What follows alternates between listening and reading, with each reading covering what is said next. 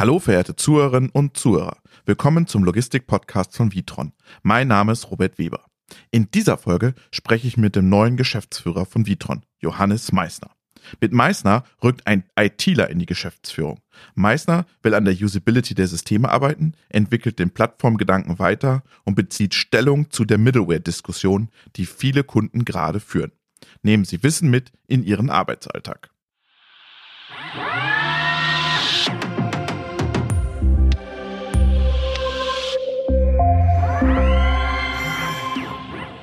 So, ich sitze jetzt hier mit Johannes Meissner. Johannes Meissner ist seit 1.1. Mitglied der Geschäftsführung von Vitron, Geschäftsführer, für den Bereich IT zuständig.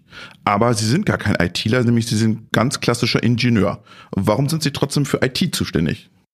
Das war im Grunde schon mit der Ausbildung ich bin äh, studierter Nachrichtentechniker äh, eigentlich. Das waren die frühen Anfänge der IT. IT noch sehr, sehr nah an der Hardware. Das heißt, wir haben immer gleichzeitig Software und Hardware entwickelt, immer beide Facetten im Auge gehabt. Und so bin ich im Grunde auch zu der Firma Vitron gekommen. In den Anfangsjahren hier bei, bei Vitron. Sie sind ein Vitron-Gewächs sozusagen, oder? Sie ich bin ein Vitron-Gewächs. Mittlerweile, glaube ich, 32 Jahre bei Vitron. Das heißt, direkt nach dem Studium in Regensburg hier bei Witron äh, angefangen, die Anfangsjahre von Witron noch erlebt, wo wir auch sehr, sehr viel näher im Grunde an der, an der Mechanik, an der Steuerung, an der, an der Physik waren.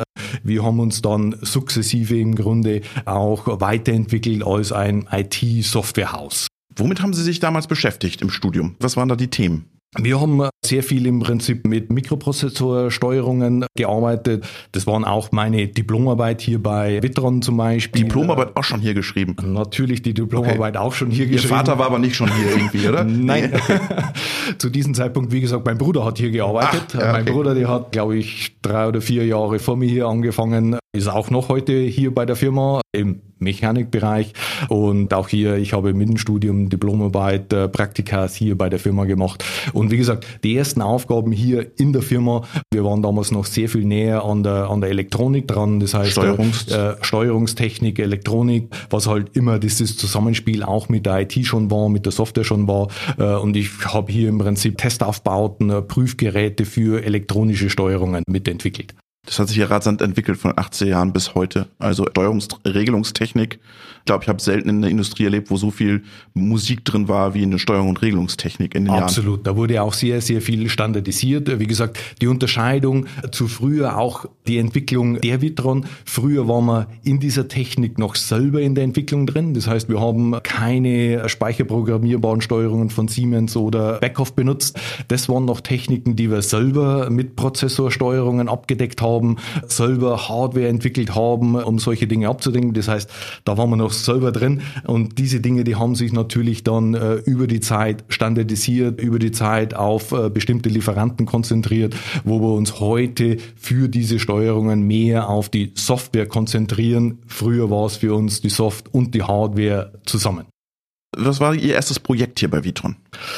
Mein erstes Projekt hier bei Vitron startete eigentlich schon in der Softwareentwicklung. Also wir waren damals mit Baxter Allegiance in den USA bereits und dann, das war das erste große Projekt, was ich gemacht habe.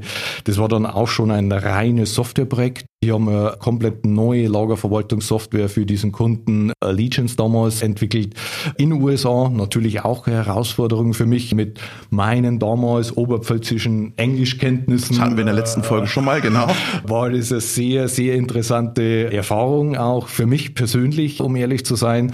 Aber ich glaube, es hat mich auch weiterentwickelt. Das war Aufbruchsstimmung, äh, das war unser erster großer Kunde, den wir in den USA mit hatten. Hier haben wir dann auf einer komplett neuen Plattform Software entwickelt, die wir am Ende des Tages äh, auf mehr als 40 Standorte in den USA ausgerollt haben. Software, worauf ich auch ein bisschen stolz bin, Software, die noch heute läuft. Das heißt, wir haben diesen Kunden. Die noch heute, heute läuft. Ja, wir haben diesen Kunden noch. Heute heißt der Cardinal. Ja, das heißt, er wurde mehrfach, ja. mehrfach übernommen. Aber diese Software läuft heute noch und äh, wird auch weiterentwickelt wird weiterentwickelt, wird weiter geupdatet sozusagen. Genau, modernisiert. Äh, wir sind jetzt erst wieder in der Diskussion auch mit diesem Kunden, äh, diese Software in den ersten Ansätzen in die Cloud zu bringen. Weil hier es geht speziell praktisch um reine manuelle Lager, Lagerverwaltungssoftware, die wir an kleineren Standorten einsetzen. Das heißt, hier ist dieses Thema viel präsenter, dass wir die Anwendung in die Cloud bringen, äh, was natürlich dem Kunden wesentliche Einsparungen auch mitbringen in würde. In Private Cloud oder was ist das dann? Das wird eine Private, äh, erstmal eine Private Cloud für den Kunden im den Cardinal-Umfeld. Sie haben jetzt gerade das Thema Cloud schon mal so ein bisschen angeteasert. Was sind da so die Themen, die auf Sie jetzt zukommen als ITler? Sie haben gerade gesagt, als Sie studiert haben, da war das noch ganz eng miteinander verzahnt, Software und Hardware. Und jetzt haben wir aber so eine Entwicklung, wo wir alle merken, alle schwören auf Software und sagen, naja, die Hardware, die machen wir schon irgendwie, das kriegen wir schon irgendwie noch hin aber ähm, der Mehrwert liegt in der Software. Ist das bei Vitron auch so? Ist das Ihre Zukunftsvision hier? Das ist natürlich ein ganz, ganz wichtiges Thema für uns auch als, als Systemintegrator. Nichtsdestotrotz denke ich schon auch, dass wir als Firma sehr darauf achten müssen, dass wir diesen Kontakt zur Physik, diesen Kontakt zur Hardware äh, nicht verlieren. Das heißt, das ist ein Thema, das mir persönlich sehr am Herzen liegt, dass wir neben der ganzen innovativen IT-Weiterentwicklung, äh, die wir da haben, nicht vergessen, warum wir diese Software, diese neue Anwendung entwickeln. Das heißt, es muss nach wie vor der Kundennutzen im Fokus stehen. Die IT darf nicht zum Selbstzweck verkommen. Haben Sie das Gefühl, äh, dass bei manchen das so ist? Ich glaube schon, dass es bei vielen Anwendungen, bei vielen Hypes, die, die aktuell hier durch die Medien und durch die Entwicklung gehen, äh, dass das sehr häufig IT auch entsteht, was wir auch sehen bei Kunden, sehr häufig IT entsteht, die dem Selbstzweck dient, äh, nicht den Kundennutzen im Fokus hat, wo IT-Entwicklungsabteilungen auch etwas abdriften und für sich entwickeln, aber nicht mehr dem Kunden im Fokus haben. Unser Geschäft, wie gesagt, als Systemintegrator ist natürlich nach wie vor am Ende des Tages sehr physikgebunden. Wir steuern äh, Distributionszentren, wir steuern Mechanik, wir müssen schauen, dass wir die Supply Chain des Kunden optimieren. Die hat am Ende des Tages immer mit Physik zu tun und darauf müssen wir unseren Fokus schärfen. Natürlich ist IT-Entwicklung wichtig, innovative IT-Entwicklung und da man an Themen wie Cloud, an Web-enabled, an mobile Anwendungen äh, nicht vorbei. Da sind wir auch drüber, dass wir schon sehr konsequent an Technologie-Updates arbeiten, die Bedienung unserer Anwendungen verbessern. Usability? Usability sehr, sehr wichtiges Stichwort äh, Dashboards, äh, Datenplattformen aktuell, wo wir Projekte am Laufen haben, entwickeln. Ähm, aber wie gesagt, für mich in der Konzeption auch von diesen Systemen ist es immer wichtig, diesen Fokus zu halten, dass wir nicht eine Datenplattform entwickeln, der Datenplattform wegen, sondern was bringt es dem Kunden am Ende des Tages? Wie können wir besser in die Supply Chain äh, integrieren? Welche zusätzlichen Benefits können wir hier bieten? Arbeiten Sie in Sprints oder in Wasserfall? was ist hier Status quo? Wir arbeiten mittlerweile sehr, sehr agil auch. Das heißt, speziell auch in der IT-Entwicklung wird sehr viel agil entwickelt. Wobei ich auch, auch hier. Ein bisschen Hype, oder? Diese Sprints. Das, das ist, äh, ist ja. aus meiner Sicht dieses äh, Hype-Thema äh, mit Sicherheit auch, äh, ist ein neues Wort für Dinge, die wir in unserem Umfeld aus meiner Sicht sehr häufig gemacht haben, wenn ich wieder zurückgehe in meine Anfangszeiten hier. Am Ende des Tages, da wo sie noch die Hardware und die Software äh, miteinander hatten, wo sie noch sehr viele Unbekannte miteinander zu managen hatten, wo sie am Start eines Projektes nicht wussten, ob es mit der aktuellen Technologie tatsächlich realisierbar ist, kann man sagen, war es damals schon agil? Wahrscheinlich ja. Am Ende des Tages ging es immer darum, erreichbare Ziele zu definieren, äh, versuchen, Dinge umzusetzen und wenn es nicht funktioniert hat, nach Alternativen zu suchen. Äh, das heißt, der Begriff ist wahrscheinlich neu, aber am Ende des Tages, wenn wir die wirklichen Entwicklungen und auch Entwicklungen bei der Firma Vitron anschauen, wo wir sehr, sehr vorne im Innovationszyklus äh, schon immer waren, haben wir am Ende des Tages nicht viel anders gearbeitet. Was muss man hier können, wenn man in Ihre IT-Abteilung will? Was muss man hier für Sprachen können? Wir sind natürlich sehr, sehr datenbankbasiert. Das heißt, Oracle, PL, SQL-Entwicklung ist sehr, sehr äh, verbreitet. Aber natürlich durch diesen Technologie-Update, in dem wir aktuell sind, äh, kommen Themen wie .NET, C-Sharp, solche Themen natürlich mehr und mehr äh, in den Fokus. Wir programmieren auch mit Web-Tools äh, mittlerweile. Das heißt, da wird die Vielfalt natürlich immer größer. Arbeiten Sie auch mit Open Source Technologie schon? Aktuell arbeiten wir nicht mit Open Source. Äh, aber ist das ein Thema? Wird intern diskutiert auch, könnte durchaus auch ein Thema werden in diesem Umfeld. Unser Fokus wird wahrscheinlich äh, mehr in dem Umfeld dann auch sein, dass wir Plattformen für unsere Anwendungen bei Kunden auch mit haben, wo wir da bestimmte Teile unserer Anwendungen auch äh, zur Verfügung stellen können. Wenn ich jetzt als IT-Abteilung hier bin, wie viele Leute arbeiten in Ihrer IT? Wie ist das so das Verhältnis? Oder können Sie das gar nicht so abgrenzen, ITler und Mechanik? Man kann es nicht eins zu eins abgrenzen. Mechanik wahrscheinlich schon. Äh, wir unterscheiden ein bisschen hier die Mechanik, wo wir rein die Mechanik machen. Wir haben das Thema Steuerung, äh, wo wir die Steuerung der Mechanik, wo noch näher an der Mechanik dran ist, wo wir jetzt im Prinzip auch umsteigen auf Backoff-Steuerungen. Warum, äh, Warum auf Backoff? Weil PC-basiert ist es für Sie die Zukunft? Das ist für uns die Zukunft. Wir haben vor zwei Jahren hier eine, eine Phase gehabt, wo wir uns die Systeme angeschaut haben. Wir waren bisher sehr Siemens-basiert mit S7-Steuerungen unterwegs. Wir haben uns die Steuerungen angeschaut und sind am Ende des Tages zum Schluss gekommen, dass wir hier mit der Backoff-Steuerung offener aufgestellt sind. Das sind Standards, die, die sich entwickeln, wo wesentlich mehr Lieferanten von Steuerungen mit aufsteigen, wo wir, wir als Vitron hier das bessere Umfeld in der Entwicklung auch sehen und haben da im Prinzip eine Initiative gestartet gestartet, wo wir jetzt schon seit zwei Jahren dran sind, im Grunde unsere Steuerungssoftware auf eine Backoff-Umgebung äh, umzustellen. Glauben Sie, dass dieses ganze Thema IEC 61131, also diese Programmierung von Steuerung, dass diese Sprache irgendwann verschwindet? Dass wir in Hochsprachen eher entwickeln werden, zukünftig auch Steuerung? Ich glaube schon, das ist auch ein Trend, was wir in der Vergangenheit gesehen haben. Wie gesagt, ich komme noch aus der Assemblerzeit ja. Äh, und solche Dinge. Natürlich werden sich die Sprachen weiterentwickeln und ich bin überzeugt, äh, dass es auch bezüglich Steuerung äh, immer mehr in die Hochsprachen geht. Schon alleine aus dem Grund, weil die Ebene zwischen Steuerung und IT, der reinen IT-Umgebung, der Office-IT-Umgebung, der Office-IT-Anwendungen, als auch unsere Lagerverwaltungsanwendungen, die wir haben, haben, dass diese Grenze immer mehr verschwimmen wird. Es wird noch die Ebenen geben, aber die Interaktion zwischen den Ebenen, die wird immer intensiver äh, und das, äh, glaube ich, ist auch einer der Gründe, warum auch die Sprachen, die da zur Anwendung kommen, immer mehr verwachsen werden. Und weil sie wahrscheinlich auch wenig junge Ingenieure finden, die noch IEC 61131 programmieren können. Absolut. Äh, auch da ist es natürlich. Ich meine, welche Hochschule macht das noch? Genau. Auch da ist es natürlich so, äh, dass die Leute, die da äh, zukünftig in diesen Bereich einsteigen, Steuerung, IT, durch die Hochschulen natürlich geformt werden. Da sind die Hochsprachen, die, die als Basis gelegt werden. Und so werden die jungen Leute zu uns kommen. Und auch diesen Weg müssen wir gehen. Jetzt haben Sie gerade schon gesagt, es gibt so ein, so ein Durchdringen von Office IT, dann Warehouse Management System, das so zwischen Office IT und Warehouse dann sitzt, so, so eine Twitter-Funktion, dann die Steuerungsebene sozusagen auf dem Shopfloor. Da gibt's jetzt auch ganz große, die da reindrängen und sagen, wir können euch das alles von, vom Office, von der Cloud bis auf den Shopfloor runter anbieten. Wo bleibt äh, Vitron da mit seiner Software? Bleibt man dann einer von vielen oder versucht man selber eine Plattform da hochzuziehen? Was ist da die Strategie?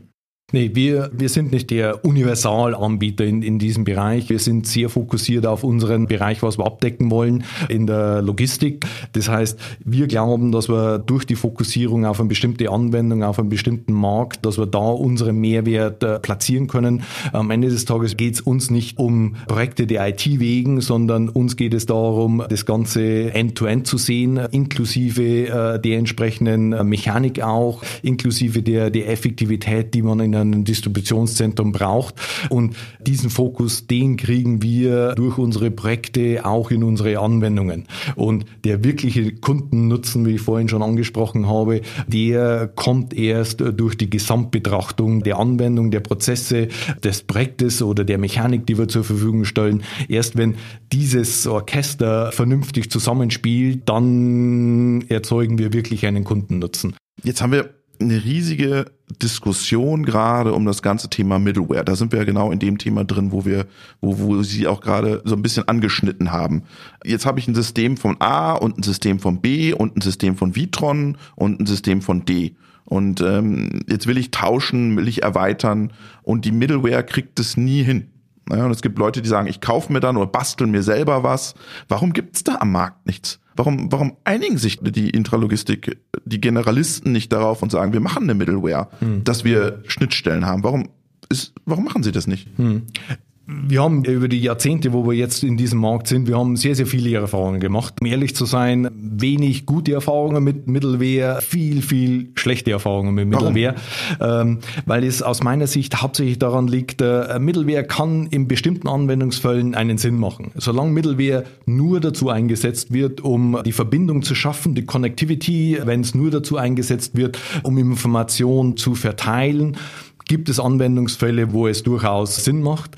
Das, was wir sehr häufig in Projekten beobachten durften bei Kunden ist, dass die Middleware dann am Ende des Tages als Allheilmittel eingesetzt wird, um bestimmte, alles an. um bestimmte Logiken abzudecken. Am Ende des Tages war es auf der linken Seite das Standardsystem A, auf der rechten Seite das Standardsystem B, das zu verbinden galt. Und alle Themen, die in diesen Standardsystemen nicht abbildbar waren, hat man versucht, dann mit Logiken in der Middleware abzudecken.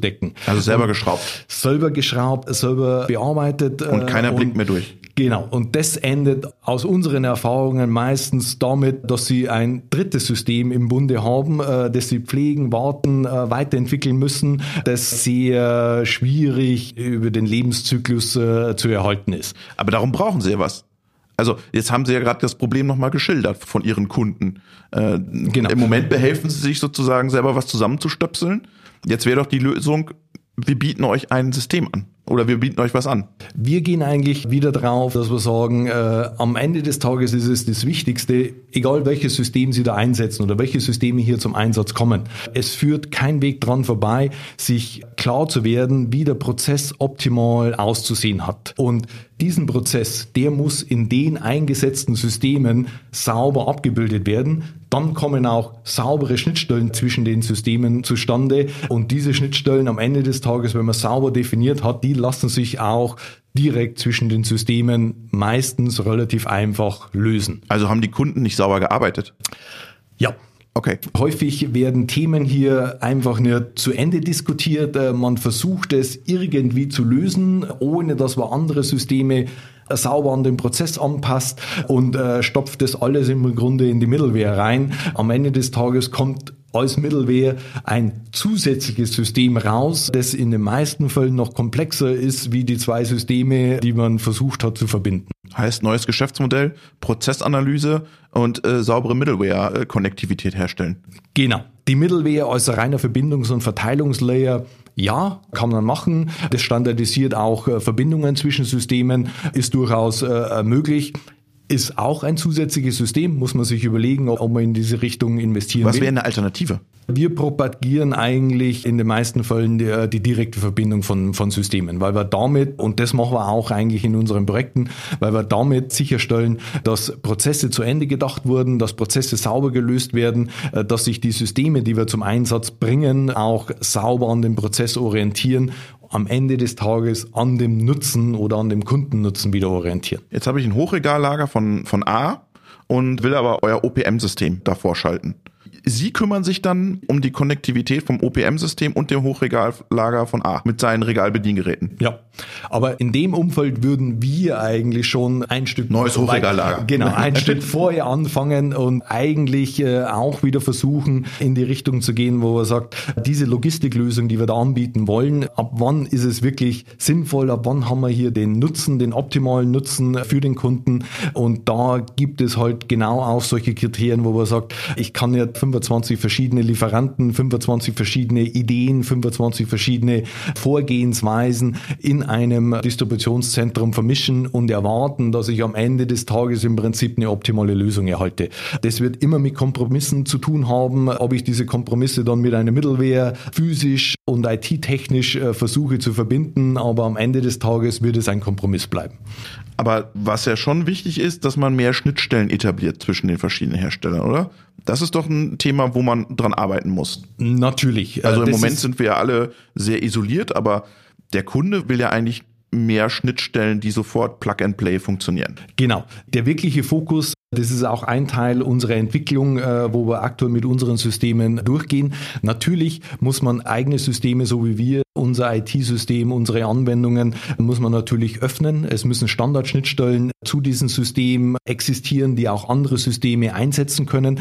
Die Kommunikation, die wird massiv zunehmen äh, zwischen den Systemen. Nur so lässt sich die, die Komplexität auch noch steuern und für uns ist die Komplexität auch eine Herausforderung. Man kann sie nicht verhindern. Die Vielfalt der heutigen Anwendungen, die Vielfalt der Distributionskanäle, die heute bei einem Kunden vorliegen, die fordern am Ende des Tages Komplexität. Wichtig ist, dass wir diese Komplexität richtig positiv managed mit IT-Systemen. Das ist das Ziel, wo wir hinwollen. Und das bedeutet natürlich, dass wir offene Systeme schaffen, Systeme schaffen, die mit Standardschnittstellen offen für, für andere, für Kundensysteme, für andere Systeme von uns in Verbindung stehen können, um hier das Zusammenspiel der einzelnen Systeme sauber abzudecken. Ich habe immer so ein bisschen das Gefühl, wenn ich, wenn ich zum Beispiel in die Automatisierung schaue oder in die Produktionsautomatisierung, da sind die Unternehmen schon viel weiter.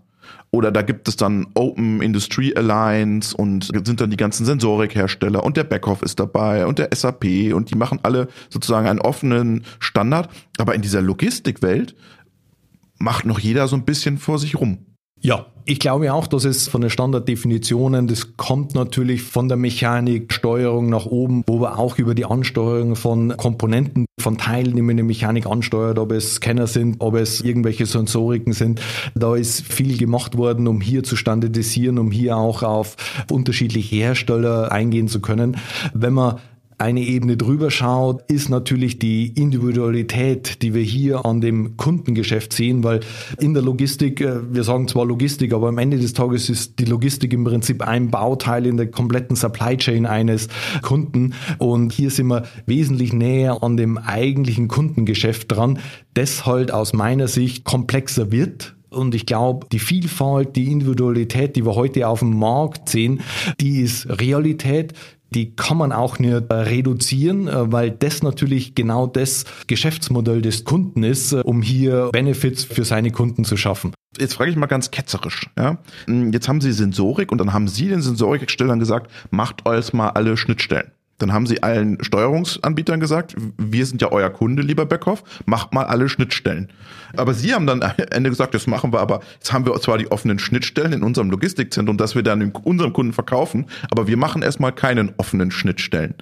Unser System wird schon offen sein mit Schnittstellen, dass Kunde praktisch in seiner Supply Chain mit ganz anderen Punkten heute anbinden kann an unser System äh, als früher, um hier mehr steuernd eingreifen zu können. Ich persönlich glaube aber, dass die gesamte Supply Chain eine individuelle, je individueller ein Kunde seine Supply Chain gestalten kann und umsetzen kann, desto mehr wird er Benefits bei seinem Kunden sehen. Ist es auch ein bisschen das Glück von, von Vitron, dass die Komplexität der Lager so hoch ist, dass die Kunden sagen, puh, damit will ich gar nichts zu tun haben. Macht ihr das bitte? Ich will mich auf mein Geschäft konzentrieren und das heißt Ware einkaufen, äh, Ware in den Shop bringen und Ware verkaufen. Das ist mein Geschäftsmodell als Edeka, Rewe, Tegut. Was ihr in der Logistik macht, Hauptsache, das muss funktionieren. Und deshalb ist es anders als vielleicht im Maschinenbau, wo die Lasermaschine im Werk steht und da muss mit gearbeitet werden, sondern am Ende ist Vitron der, der mit eurem Lager auch arbeiten muss. Also eure On-Site-Teams, eure Maintenance-Leute, eure Error-Operator, die dann damit arbeiten müssen und nicht so sehr, dass, es, dass, dass der Kunde wirklich damit Berührung hat am Ende des Tages. Ich glaube schon, dass es ein Trend auf dem Markt ist, auch wenn wir die Projekte der vergangenen Jahre im Prinzip verfolgen, dass sich der Kunde auf den Part seiner Supply Chain konzentriert, den er wichtig empfindet für seinen Kunden. Er fokussiert sich da wesentlich mehr auf den Kunden und dass einzelne Bausteine wie die Steuerung eines äh, Distributionszentrums eher immer mehr in die Richtung geht, zu sagen, das ist ein wichtiger Baustein für uns, aber das können andere besser für uns abwickeln, effektiver abwickeln. Ja, der Vitron kann ja viel besser beurteilen, ob er eine Backoff-Steuerung nehmen muss oder eine Siemens. Das kann ja nicht der Edeka entscheiden.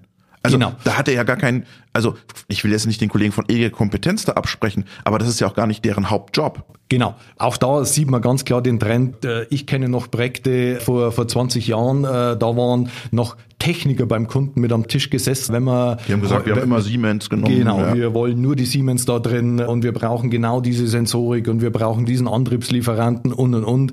Ehrlich gesagt, in heutigen Projekten ist äh, diese Diskussion nicht mehr wirklich gegeben. Wir haben noch einzelne Kunden, wo mal der Techniker mitspricht, aber am Ende des Tages kauft heute ein Kunde die, Auslieferleistung. Die, genau, die Auslieferleistung dieses Lager, dieses DC kümmert sich eigentlich weniger um die Technik, die in dem DC eingesetzt wird. Der Kunde will aber IT, der will nämlich Data Analytics haben, der will von, von Vitron Analysen haben, wie das Lager läuft, Daten da entstehen ja gerade so viele Data Lakes bei den Kunden auch. Wie gehen Sie damit in der IT um?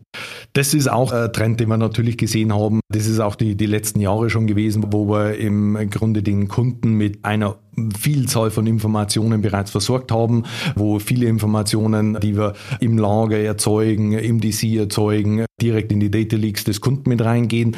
Aber auch das ist ein Thema, das wir auf der Technologie Roadmap haben. Wir entwickeln mittlerweile an eigenen Data Leaks rein für die Logistik, weil je effektiver wir ein DC fahren wollen, auch für die Logistik, für die reine DC-Logistik immer interessanter wird, wie wir hier steuernd eingreifen können. Wie kommen die Daten dahin in den Lake? In, in der Produktion oder in der Fertigung ist das ganz große Thema OPC-UA, so als, als Companion, als Standard, als, als Protokoll. Ähm, Habe ich in der Logistik fast noch nie gehört. OPC-UA. Nee, ist auch, um ehrlich zu sein, für unsere Anwendungen kein wirkliches Thema aktuell. Das sind Dinge, die dann wirklich prozessbezogen gesammelt werden. Wir arbeiten hier mit Tools, die direkt auf die Datenbanken äh, MQTT losgeht. Und äh, genau, MQTT, wo wir die Verbindung zwischen den Systemen machen, zwischen den Layern machen. Diese Daten äh, werden hier abgegriffen und dementsprechend in unsere Data Leaks abgeführt. Was macht ihr dann mit den, mit den Daten? Liegen die dann da und still ruht der See? Äh, oder werden die analysiert? Da macht ihr das im Bereich Machine Learning. Gibt es da Ansätze? Unabhängig mit dem Schlagwort Data Leak. Wir haben natürlich schon auch in der Vergangenheit sehr, sehr viel Analysewerkzeuge in unsere Anwendung mit eingebaut. Wenn man über solche Systeme wie OPM, unsere Lösung der vollautomatischen Kommissionierung vom Wareneingang bis zum Warenausgang äh, sieht, können Sie sich vorstellen, dass diese Entwicklung über die letzten 15 Jahre sehr, sehr viel Analytik auch erfordert hat. Da gibt es bereits sehr, sehr viele Werkzeuge, die wir heute in der Applikation bereits mit einsetzen, die wir jetzt mit unserem Ansatz der Dateninformationsplattform nur kapseln werden und separieren werden von der eigentlichen Anwendung im DC, weil unsere Anwendungen werden natürlich auch immer größer. Das heißt, Anforderungen an Datenbanken, Anforderungen an Responsezeiten und und und zwingen uns auch dazu, dass wir diese Analytik etwas aus dem Tagesgeschäft mit rausziehen, um auch zukünftig noch größere Anlagen bauen zu können. Was sind Ihre, zum Abschluss vielleicht Ihre drei Hauptthemen für die IT in Zukunft? Ja, die drei Hauptthemen. Auf der einen Seite sind wir darüber, dass wir konsequent jetzt unseren Technologie-Update durchziehen, wo wir seit eineinhalb, zwei Jahren bereits daran arbeiten, äh, wie wir schon angesprochen haben, webfähig, Usability, der User Interface, Dashboards, Dateninformationsplattform, Cloud-enabled, wo wir erste Ansätze machen, auch unsere Anwendungen in die Cloud zu bringen. Das sind wichtige Dinge, um unsere Anwendung, unsere Plattform zukunftssicher zu gestalten.